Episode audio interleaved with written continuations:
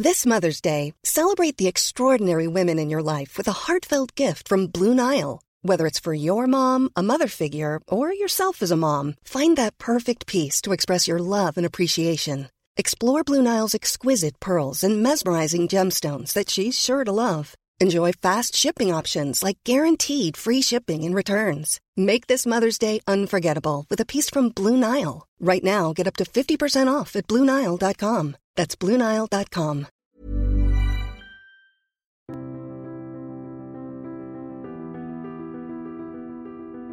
Bienvenue pour une nouvelle émission de Conflit. Bon retour sur nos ondes après cette pause estivale. Et je vous propose de partir cette semaine sur les routes de nos paysages. Vous les avez aperçus durant vos vacances, surtout si vous êtes resté en France. On aperçoit de nombreux clochers, de nombreuses églises. Certaines sont encore vivantes, elles sont encore fréquentées. D'autres sont des ruines. Et ce sont de ces ruines dont nous allons parler. Évidemment, nous avons tous été marqués par l'incendie de la cathédrale Notre-Dame de Paris qui a détruit une grande partie du bâtiment. Et puis en juillet dernier, c'est la cathédrale de Nantes qui a été détruite en partie par les flammes, moins heureusement que celle de Paris.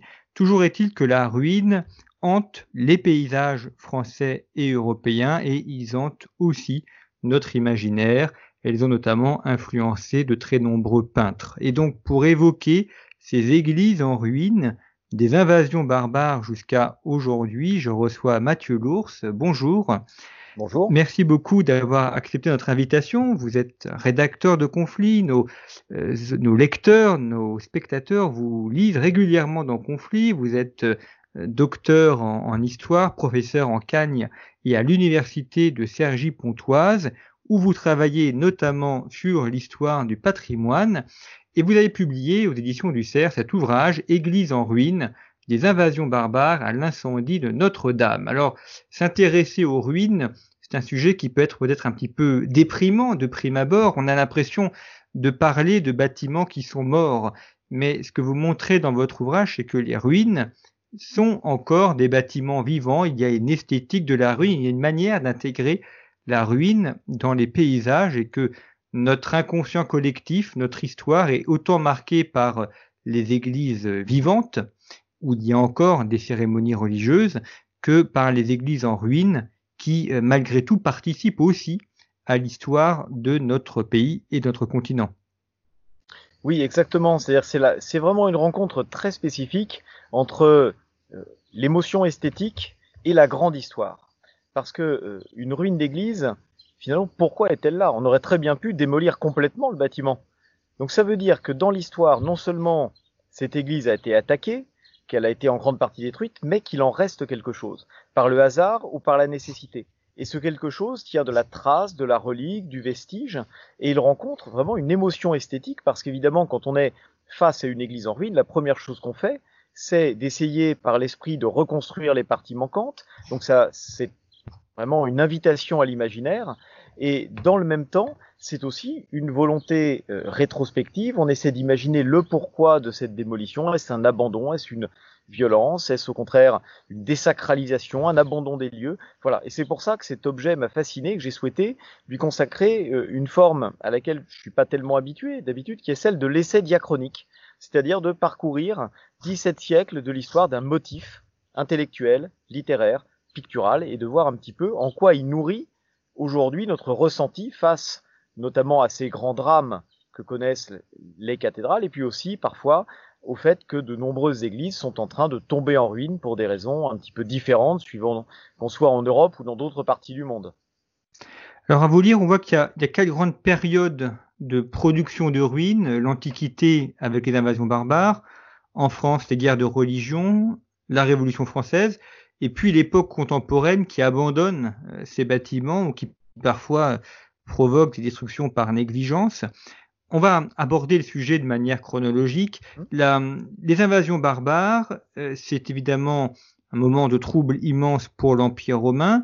Et puis les églises sont des lieux qui recèlent de nombreux trésors, notamment des matières premières, de l'argent, de l'or. Donc forcément, ça excite les convoitises, et donc ça attire euh, l'envahisseur et ça suscite un intérêt qui peut ensuite aboutir à des destructions.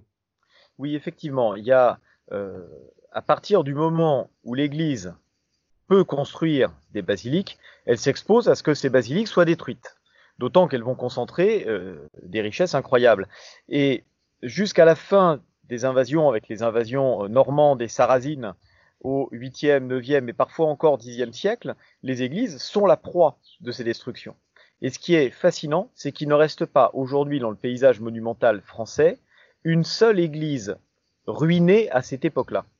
Elles ont toutes soit été complètement anéanties euh, jusqu'au niveau euh, du sol archéologique, c'est-à-dire qu'on peut en trouver des vestiges archéologiques, soit reconstruites in situ on n'a pas laissé volontairement des églises en ruine subsister de cette époque-là. Elle renvoyait euh, dans l'esprit euh, des chrétiens de cette époque, et notamment des pères de l'Église, à l'image du temple de Jérusalem et à l'image de la cité de Dieu. Le temple de Jérusalem, dont la destruction, reconstruction dans euh, l'Ancien Testament avait été un des motifs d'espérance du peuple élu, et qui devient, avec le triomphe du christianisme, la preuve de la victoire de la nouvelle alliance. Alors qu'est-ce qu'on fait quand c'est le temple de la Nouvelle Alliance qui est attaqué? Quand c'est l'Église chrétienne qui est attaquée? Eh bien à ce moment-là, on va construire un discours, d'une part sur le châtiment de Dieu, sur le châtiment divin, et sur l'épreuve que Dieu inflige à son peuple pour la reconstruction de ses édifices. Et on va avoir comme ça, tout au long du Moyen Âge, des récits de la part des abbés essentiellement, qui sont euh, les abbés euh, dont les des monastères qui sont victimes des invasions, qui vont s'inscrire comme ça dans ce cycle de construction-reconstruction. Celui qui reconstruit, c'est le nouveau Salomon. Celui qui détruit, c'est le nouveau Nabucodonosor. Voilà. Et on a comme ça cette image du bâtisseur, du destructeur. Ça permet simplement aux, lettrés de cette époque de donner un sens à ce qu'ils vivent. Et la ruine d'église est vraiment, à ce moment-là, une sorte de, de euh, ferment de renouveau. C'est un peu, en quelque sorte, le martyr, le martyr de l'édifice, un un peu par métonymie le même statut que le martyr dont on a les reliques à l'intérieur de l'église et sur euh, le tombeau duquel l'église est parfois édifiée. Quelle est la place de l'église en tant que bâtiment euh, dans cette antiquité tardive? Est-ce qu'elle est uniquement un lieu de réunion pour la célébration de la messe ou est-ce qu'elle est beaucoup plus un lieu de patrimoine, un lieu euh, de concentration de richesses artistiques ou autres? Alors, elle, cette cathédrale est fondamentale dans la survie des villes à la fin de l'Antiquité. C'est-à-dire qu'au moment où s'efface l'idée d'un pouvoir central, au moment où l'Empire disparaît, au moment où se construisent des royaumes aux frontières floues, les royaumes euh, barbares, eh bien, la cathédrale demeure le lieu du dernier pouvoir qui a une trame à l'échelle de l'Empire, c'est-à-dire l'Église. En ce sens, elle va occuper une place très importante dans ce qui reste de la ville dans les enceintes du, bas empire romain, qui font parfois que quelques hectares, 3 4 hectares dans certains cas, la cathédrale et ses annexes occupent parfois un quart ou la moitié de l'espace public. Parce qu'il y a la cathédrale en tant que basilique principale, mais il y a généralement un baptistère, une église secondaire, la domus episcopi, le logement de l'évêque, et puis il y a les lieux où la charité s'exerce, hein, où les diacres euh, exercent la charité, et puis l'hôtel-dieu, et puis l'école, c'est-à-dire que toutes les fonctions qui étaient des fonctions régaliennes deviennent désormais des fonctions épiscopales dans ces cités. Et attenter à, euh, la, cathédrale, c'est finalement attenter à ce qu'il reste du pouvoir, à cette, euh, au dernier vestige de l'Empire. À ce à quoi il faut ajouter les monastères qui, dans les campagnes, jouent un petit peu le même rôle. Voilà. Donc, on est dans cette situation-là, au moins jusqu'à la Renaissance carolingienne, qui elle-même a été mise à mal par la deuxième grande vague d'invasion euh, hongroise, viking et sarrasine. Ce que vous évoquez, cette accumulation, cette présence de différents bâtiments, on le voit bien à Paris, il y a Notre-Dame de Paris, il y a l'Hôtel Dieu qui est encore un hôpital, il y a l'école cathédrale que le cardinal Lustiger a retransformé dans le collège des Bernardins. On a, on a encore aujourd'hui présent un, un, ensemble de bâtiments, de fonctions du bâtiment tel qu'il était à l'époque de l'Antiquité tardive. Oui, exactement. Avec quelques disparitions. Le baptistère, par exemple, en tant qu'édifice indépendant, ne s'est maintenu qu'en Italie. Parce qu'en Italie, très souvent, l'évêque a voulu garder le, monopole des baptêmes, au moins des baptêmes du jour de Pâques. mais en France, à Florence par exemple. Florence, il est bien dissocié.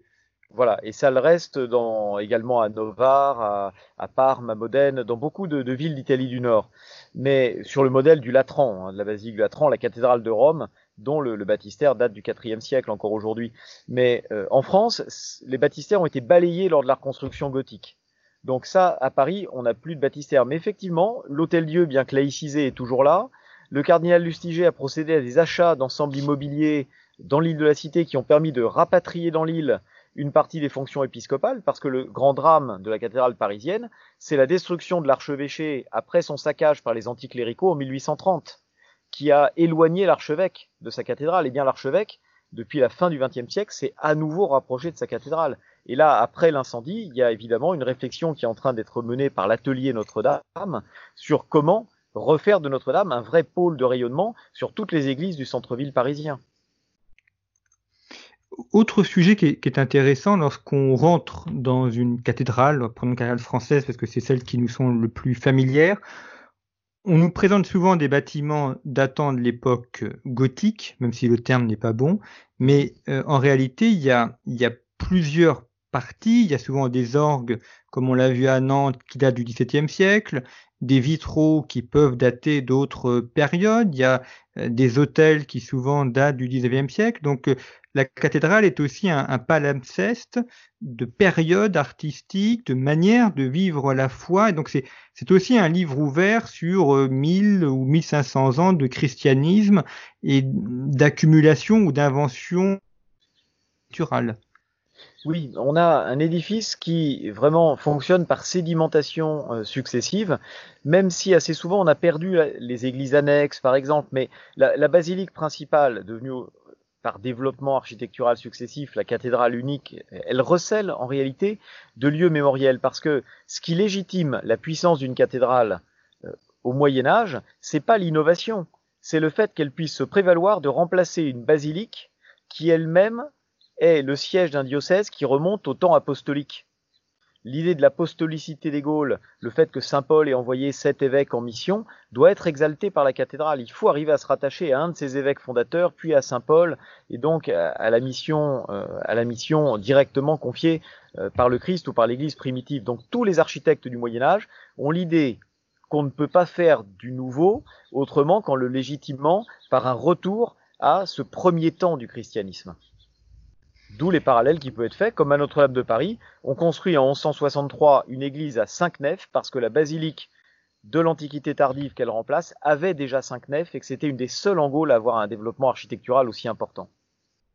Quand on a des, reconstructions au XXe siècle, je pense à Reims avec les vitraux de Marc Chagall ou à Conques avec les vitraux de Pierre Soulages, euh, comment est-ce qu'on décide euh, de faire ce genre de choses? Euh, Quelle est la part du diocèse, du ministère de la Culture, de l'État, sachant qu'une cathédrale, c'est différentes euh, structures administratives, euh, différents pouvoirs qui sont présents et qui ont leur mot à dire sur les aménagements, les reconstructions, les évolutions.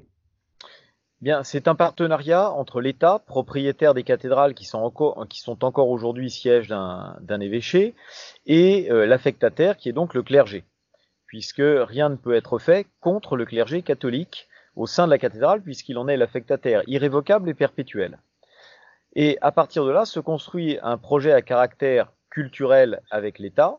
Pour la réalisation, je pense notamment à la vitrerie de la cathédrale de Nevers, qui avait été soufflée lors de la Deuxième Guerre mondiale, et qui a été réalisée pour l'essentiel des années 1980 jusqu'aux années 2000, en grands euh, parmi les plus grands peintres français pour en dessiner les cartons, comme Alberola, ou euh, également euh, comme Viala. Hein, donc on a euh, là des choses très intéressantes qui permettent de montrer que les cathédrales sont un des derniers points de rencontre entre la République laïque et la, dimension euh, sacrée de l'histoire profonde du pays.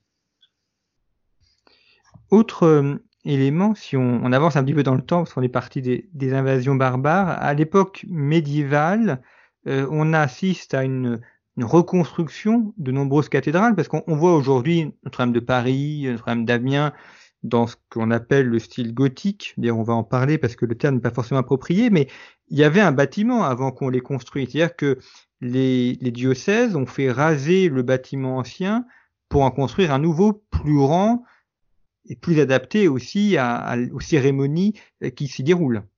Oui, il faut même détruire les bâtiments anciens, parce que pour, construire certaines cathédrales, il faut parfois raser l'hôtel-dieu, raser le baptistère, raser une ou deux autres églises, ce qui oblige à héberger les, les, collèges de chanoines des églises supprimées au sein de la cathédrale. C'est pour ça notamment que la cathédrale de Metz a euh, un hôtel à l'est, qui était l'hôtel de la cathédrale en lui-même, et une grande chapelle côté sud, qui était le cœur où célébraient les chanoines de Notre-Dame-la-Ronde, une église qui avait été rasé lors de la construction de la cathédrale gothique et qui a subsisté sous la forme d'une chapelle qui était utilisée transversalement dans la grande cathédrale.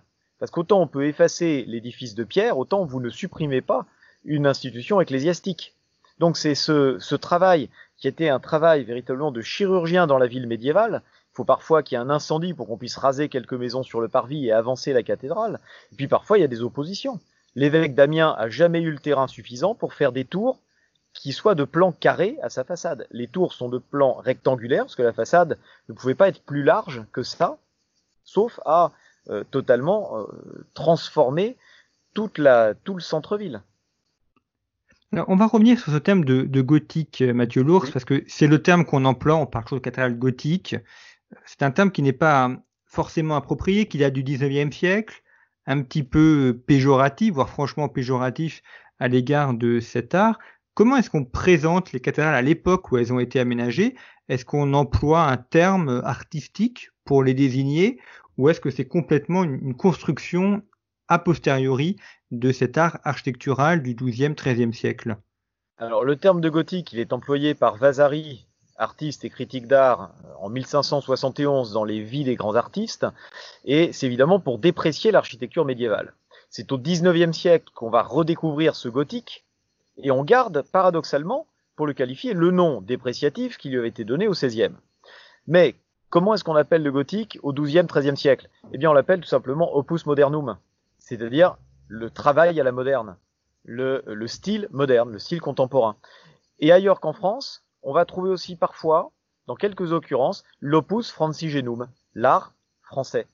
Et notamment à Cologne, euh, à Strasbourg, en, plein Saint-Empire romain germanique, on va, fin 13e, début 14e, adopter cet opus francigenum pour bâtir les grandes cathédrales euh, de la zone centrale du Saint-Empire romain germanique. En, Italie, elles sont très différentes. Alors, euh, la basilique Saint-Pierre de Rome, qui n'est pas une cathédrale, puisque la cathédrale de Rome, c'est Saint-Jean du Latran, mais c'est un style qui n'a rien à voir avec le style français. Euh, Florence, c'est pareil, Milan aussi. On voit que chaque région, chaque pays aujourd'hui a su développer son style propre avec les pierres de sa région et avec une, tonalité artistique qui fait que aujourd'hui, avec une photo, on distingue très bien la région dont est originaire le bâtiment. Oui, euh, l'Italie notamment ne peut pas se, se passer du modèle de la basilique paléochrétienne. Certaines églises gothiques, je pense à la cathédrale d'Orvieto, ont un couvrement en charpente comme les basiliques paléochrétiennes. Elles ont des mosaïques en façade comme les basiliques paléochrétiennes. Et puis là où il y a un gothique plus affirmé, en Italie je pense à la cathédrale de Sienne, ou je pense euh, surtout à la, à la cathédrale de Florence et à celle de Milan, on a quand même un certain triomphe de la muralité. On a besoin de murs en Italie parce que la fresque et la mosaïque demeurent les voies traditionnelles d'expression artistique en continué avec ces basiliques de l'Antiquité qui prouvaient que l'Italie était finalement euh, la terre mère du christianisme en Occident. Pourquoi est-ce qu'on n'a pas de fresques en France? Parce qu'on ne savait pas faire Parce que ça, ça ne plaisait pas C'était pas le style? Alors, on en a eu à l'époque romane, bien évidemment. Elles ont très souvent été bûchées euh, et remplacées par des enduits par la suite, parce qu'une fois qu'elles avaient euh, vieilli et mal vieilli, eh bien, on, on, les a détruites au XVIe, XVIIe siècle au profit d'enduits. Et puis, il y a un choix qui est opéré à partir du moment où vous passez au gothique, à partir de la des sujets euh, à partir de 1130, grosso modo, eh bien, l'idée que Dieu est lumière, qui doit s'inscrire dans l'architecture, suppose des baies très élargies. Et donc, ça suppose, si les baies sont élargies, qu'on n'a plus la place d'un cycle de peinture murale narratif. Et donc, c'est le vitrail qui prend le relais. C'est le vitrail qui, en tant qu'art de lumière et en tant qu'art du verre, est considéré au XIIe siècle comme la prolongation logique de l'art de la mosaïque. Et de la mosaïque, c'est celui des basiliques paléochrétiennes, c'est celui qui renvoie au fait que la, euh, la Gaule peut se prévaloir d'une antiquité chrétienne aussi brillante que Rome. N'oublions pas que Sujet élabore le système de l'art gothique après un voyage à Rome et qu'il avait même fait réaliser une mosaïque pour euh, l'abbatiale de Saint-Denis. Donc il ne faut pas couper la France et l'Italie. Et au Moyen Âge, où finalement euh, l'aspect esthétique compte si peu, on peut très bien, sous la forme du gothique, exalter en réalité une vision de l'antique. Alors, il y a un élément qui surprend toujours quand on se balade en France et qu'on voit euh, des églises de campagne ou parfois même des, des basiliques ou des cathédrales. Il y a souvent des mentions historiques qui nous expliquent qu'une partie du bâtiment a, été détruite pendant les guerres de religion. Et on, se rend compte qu'effectivement, ça a été une période assez violente, et notamment une période iconoclaste où ont été détruits des vitraux, des statues, des peintures. On n'imagine pas forcément que les guerres de religion s'attaquent autant aux bâtiments. Pourquoi est-ce que les, protestants s'en sont pris à ces églises? Est-ce qu'elles représentent pour eux un, élément politique qu'il faut abattre? Ou est-ce que c'est pour d'autres raisons qu'il y a ces destructions des bâtiments? Alors, les guerres de religion ont été l'épisode le plus traumatique pour les églises en France, bien plus que la Révolution. La Révolution euh, a désacralisé les églises, les a fait passer en main privée, elles ont été détruites pour des raisons économiques. Mais les guerres de religion, c'est le seul moment en France où on a détruit les églises pour des raisons religieuses. Pour les protestants, l'église, c'est un temple papiste. L'Eucharistie, avec la présence réelle euh, dans le Saint-Sacrement de l'autel, pour les protestants, c'est un blasphème. Les images sont des blasphèmes. Pour les protestants, l'Église catholique est un blasphème. Surtout pour les protestants réformés, pas tant pour les luthériens. Luther considère que l'image est un acquis de l'histoire et qu'à partir du moment où elles sont support pédagogique et pas support de dévotion, tout va bien. Pas du tout pour les réformés qui, par la doctrine de Calvin, sont vraiment pour une application radicale du quatrième commandement. Et donc tout ce qui porte des images doit être détruit. Le temple papiste, eh bien, si on n'en a pas besoin pour abriter l'assemblée euh, pour un temple, pour devenir un temple protestant, eh bien, on le détruit et c'est pédagogique de le détruire. Et donc, on va assister euh, pendant les guerres de religion, là où les protestants s'établissent durablement dans les villes, à la destruction de plus d'une vingtaine de cathédrales. Euh, dans, les, dans les lieux où les protestants s'établissent de manière moins durable, il y en a quand même près de 60 cathédrales qui sont pillées entre 1562 et 1567. Certaines églises en ruine en France ne sont pas des ruines de la Révolution. La cathédrale de Maïzet, la cathédrale d'Alette, qui sont encore aujourd'hui en ruine, c'est le résultat des guerres de religion. On, est surpris que des, hommes s'en prennent comme ça à des, beautés euh, artistiques, des tableaux, des sculptures. Est-ce qu'ils n'ont pas été touchés par le beau et par, quand même un, sentiment de, de, gêne à détruire des objets euh, aussi magnifiques?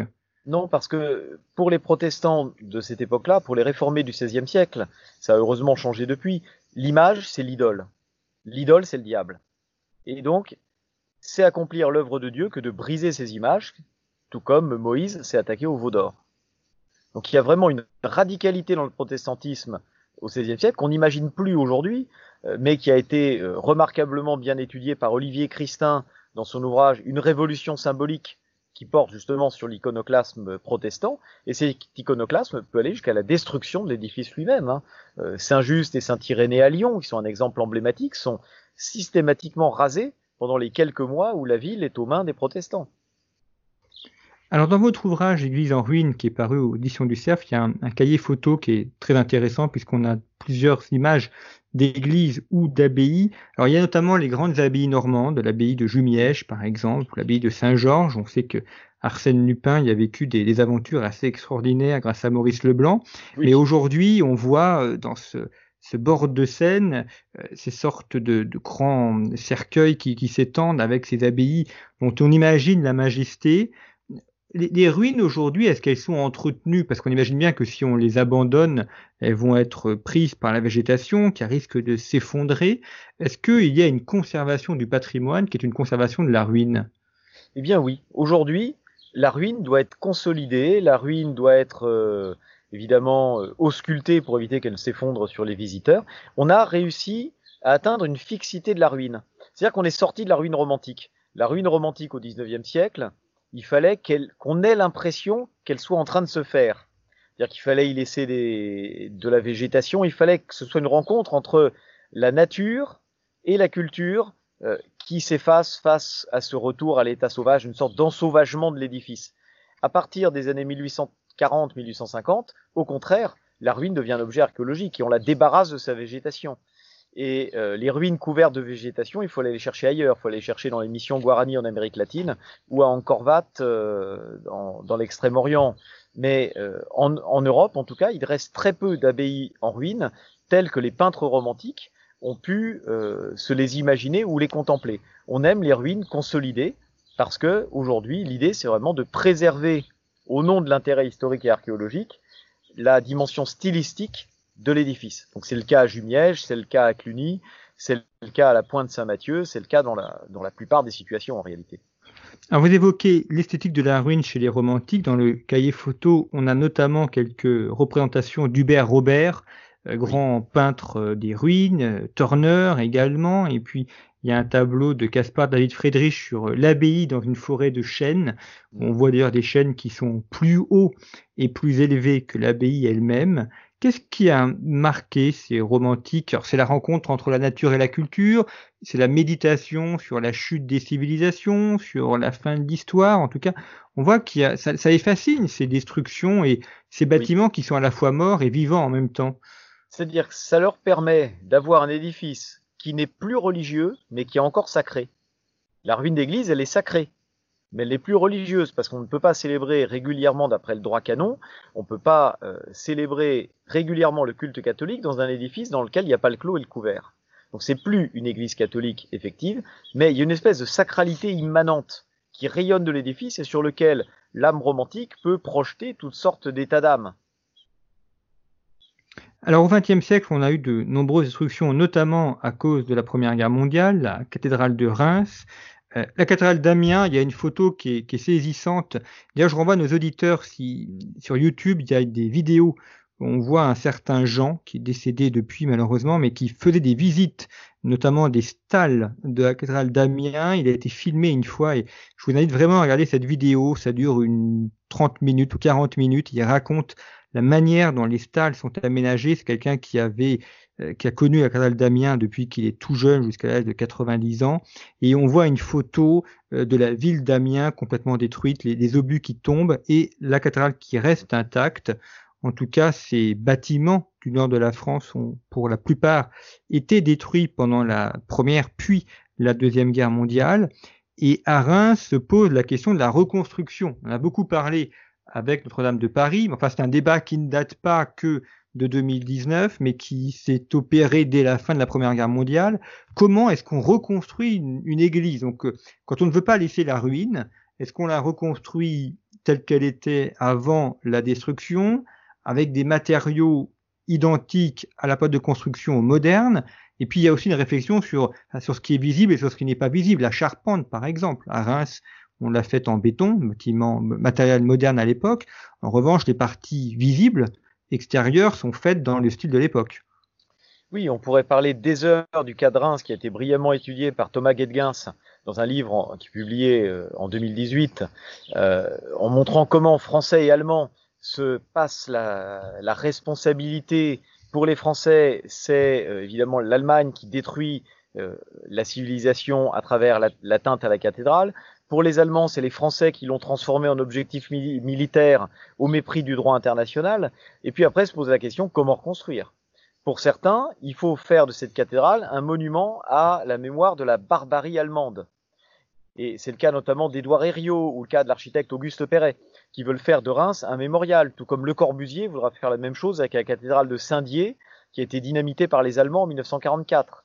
Mais dans les deux cas, c'est finalement la reconstruction qui va prévaloir. Et c'est normal, la loi de 1905 euh, ne transforme pas l'affectation des ruines, ça reste des églises. Si on ne reconstruisait pas la cathédrale de Reims, il fallait que l'État mette à disposition du clergé de Reims une nouvelle cathédrale et la construise. Donc, euh, c'était c'était donc la voie de la raison puis la voie de la résilience que de redonner à cette cathédrale son aspect d'origine. Néanmoins, pour la charpente, on fait le choix d'une charpente en ciment armé avec des éléments moulés d'un mètre vingt de long. ce qui permet d'appliquer pour la construction de cette charpente en ciment moulé la technique de la charpente à la Philibert de l'Orme. C'est-à-dire que c'est du ciment moulé, mais c'est un assemblage théorisé en 1560 dans le cadre de l'architecture française auquel on a affaire. 1 mètre 20, ça permettait de passer dans les escaliers et donc de ne pas mettre en place un système d'échafaudage qui aurait été compliqué et coûteux. Donc c'est tout à fait remarquable hein, le, le, travail de l'architecte Henri Deneux à Reims entre 1919 et 1937. Et euh, encore aujourd'hui, hein, on voit ce génie français qui va sans doute se déployer dans la reconstruction de Notre-Dame de Paris. Il y a un, autre aspect que vous avez un petit peu évoqué, c'est la question des lois internationales. Les cathédrales en France sont protégées, enfin, entrent dans le cadre de la loi de 1905, loi nationale, mais il y a aussi des lois internationales, notamment la Convention de, de Venise et puis les conventions de l'UNESCO. Donc le gouvernement français ne peut pas faire ce qu'il veut. Il, a signé des traités internationaux et il doit aussi les respecter. Oui, alors c'est pas des traités euh, contraignants, il n'y a pas des pénalités, c'est plutôt un engagement moral à euh, appliquer ce qui est considéré à un moment donné comme la meilleure des choses à faire pour le patrimoine. Donc ces chartes, charte d'Athènes, charte de Venise, charte de Cracovie, ont euh, généralement pour principe de reconstruire à l'identique un édifice dont le dernier état est connu, pour lequel on a des relevés, donc euh, qui est pour lequel il est techniquement faisable de reconstruire, et euh, finalement, euh, c'est appliqué dans la plupart des cas. Sauf quand on a des édifices pour lesquels la destruction représente un enjeu de mémoire. Par exemple, à l'église de Saint-Lô dans la Manche, on va laisser la façade en ruine, on va construire une église contemporaine à la place de la nef, parce qu'on veut en faire aussi un mémorial du bombardement de la ville. Et il y a ces bâtiments religieux, puis il y a des bâtiments civils, profanes, qui ont été détruits. Je pense à, à la Fenice à, à Venise, détruit oui. plusieurs fois par le feu, ou bien le, voilà, le château de Varsovie également, euh, quand ils sont reconstruits, est-ce qu'ils rentrent dans le même cadre de protection internationale, dans le même cadre des chartes? Ah oui, oui, il n'y a, oui. a, a, pas de spécificité pour le patrimoine religieux. Hein, c'est vraiment des chartes qui prennent en compte la notion de monument historique. Alors, on va terminer par le XXe siècle. On a vu euh, en juillet 2020 donc l'incendie de la cathédrale de Nantes. Au moment où nous enregistrons cette émission, nous ne connaissons pas les causes de l'accident. L'enquête est encore en cours. En revanche, il y a une chose qu'on a appris qui est un peu surprenante, c'est que les compteurs électriques n'étaient pas aux normes. Euh, on sait que l'État impose de nombreuses normes et nombreuses contraintes, notamment aux entreprises, mais il semblerait que lui-même ne respecte pas les normes qu'il impose aux autres. Comment se fait-il qu'un monument donc, qui appartient à l'État depuis la 1905 euh, ne soit pas aux normes même 820, comment se fait-il qu'il ne soit pas aux normes et que le ministère de la Culture, qui en a la charge, ne, ne fasse pas cette mise à norme électrique? Bah, C'est-à-dire que tout ça est en cours. Le, le rapport, le, le, rapport qui fait le diagnostic sur ce qui doit être fait dans une cathédrale date de, si je me souviens bien, d'octobre ou novembre 2019. Donc évidemment, réaliser euh, tous les travaux de mise aux normes, ça pose des questions de budget, de délai, euh, et puis il y a eu le confinement au milieu. Enfin voilà, donc c'est, ça fait partie, je dirais, des, des, aléas que rencontrerait n'importe quel propriétaire. Donc l'État, euh, et notamment les relais que sont les DRAC, euh, mettent en œuvre énormément de choses. Et au-delà des questions de budget, il y a aussi les questions tout simplement de délai d'intervention des entreprises. Euh, parce qu'il faut que les choses soient bien faites. Alors, con concernant la cathédrale de Nantes, on a vu donc que l'orgue a, a, brûlé, mais qu'on dispose des plans euh, de l'orgue. Donc, si on doit le refaire à identique, on a les, les moyens euh, techniques de le refaire. Est-ce que les, les, cathédrales sont dans l'ensemble bien cartographiées, planifiées, de manière à ce qu'on connaisse bien l'ensemble et qu'on puisse les rebâtir si nécessaire? Oui, la plupart des, des, grandes cathédrales, en tout cas, sont parfaitement documentées. Il y a les archives des monuments historiques à Charenton euh, qui disposent de relevés depuis maintenant près de deux siècles euh, redoutablement exacts. Et puis, dans de nombreux lieux, on a même des relevés au laser, beaucoup plus récents. Donc ça, j'ai vraiment confiance euh, dans la capacité des services de l'État à faire très bien le travail en France, on, a une véritable expertise en manière de restauration de cathédrales depuis le 19e siècle, suivant les principes violel-lucien d'état idéal, de cathédrale rêvée, mais aussi concrètement, depuis la Première Guerre mondiale, on sait reconstruire vraiment philologiquement un édifice tel qu'il était à partir des quelques moignons qui restent. Regardez en photographie la, nef de la cathédrale de Soissons en 1918, il n'y a plus rien. Elle est éventrée. Aujourd'hui, vous êtes dans la cathédrale de Soissons, vous ne voyez quasiment pas la différence. Ça veut dire qu'on recrée euh, du, néo-gothique, dans le style 2, euh, une sorte de, duplication de ce que le bâtiment était avant la destruction. Voilà, en, laissant quelques signes, notamment dans les raccords de matériaux, de la césure qui a pu exister. Généralement, on essaie quand même de faire en sorte que les archéologues des siècles futurs euh, puissent repérer l'intervention, même si esthétiquement on ne la voit pas. Et ce qui suppose également de disposer des artisans capables de faire ce genre de travaux? On a vu pour Notre-Dame notamment les compagnons du devoir avec les charpentes, les tailleurs de pierre. Euh, donc ça veut dire que derrière, il faut qu'on forme euh, ces personnes, qu'elles puissent intervenir et qu'elles aient du travail suffisamment pour pouvoir embaucher et maintenir un, nombre important de salariés. Oui, pour l'instant, les, indicateurs sont plutôt au vert hein, de ce point de vue-là. On a des, compétences remarquables en France et, les, ces corps de métier ont du travail. Alors évidemment, si on avait 20 euh, cathédrales à reconstruire en même temps, là on aurait un problème de main d'œuvre. Mais là, euh, voilà, ça, je pense pas qu'il y ait de problème de ce côté-là. Sur Notre-Dame de Paris, on, va terminer par là. Euh, au moment où nous enregistrons l'émission, nous sommes en train de retirer l'échafaudage. il va y avoir donc le, le, été tranché pour la question de la flèche qui sera reconstruite telle qu'elle était avant l'incendie. Euh, est-ce que euh, ça veut dire aussi que euh, il va falloir rassembler plusieurs corps de métier, notamment pour la charpente, pour l'intérieur aussi Ça va être une coordination qu'on suppose assez délicate pour rassembler toutes ces personnes. Oui, mais on, l'a déjà fait à Reims, à Noyon, à Soissons, dans plein d'endroits après la Première Guerre mondiale. Et il y a des structures pour ça. Il y a d'une part euh, la Commission euh, nationale des, monuments historiques, on a euh, l'institution, enfin l'établissement public pour la construction de Notre-Dame. Bon, donc il n'y a aucun problème pour avoir une coordination. Il y a un, architecte des monuments historiques qui, qui chapeaute tout ça. Donc vraiment, encore une fois, les outils sont là. Les outils sont là, c'est juste maintenant des délais liés à la prudence, lié à la nécessité de ne pas brûler les étapes sans mauvais jeu de mots euh, pour avoir un résultat qui soit à la hauteur des attentes et qui garantisse la pérennité de l'édifice, mais je suis plutôt optimiste, tant pour les délais que pour la qualité d'exécution.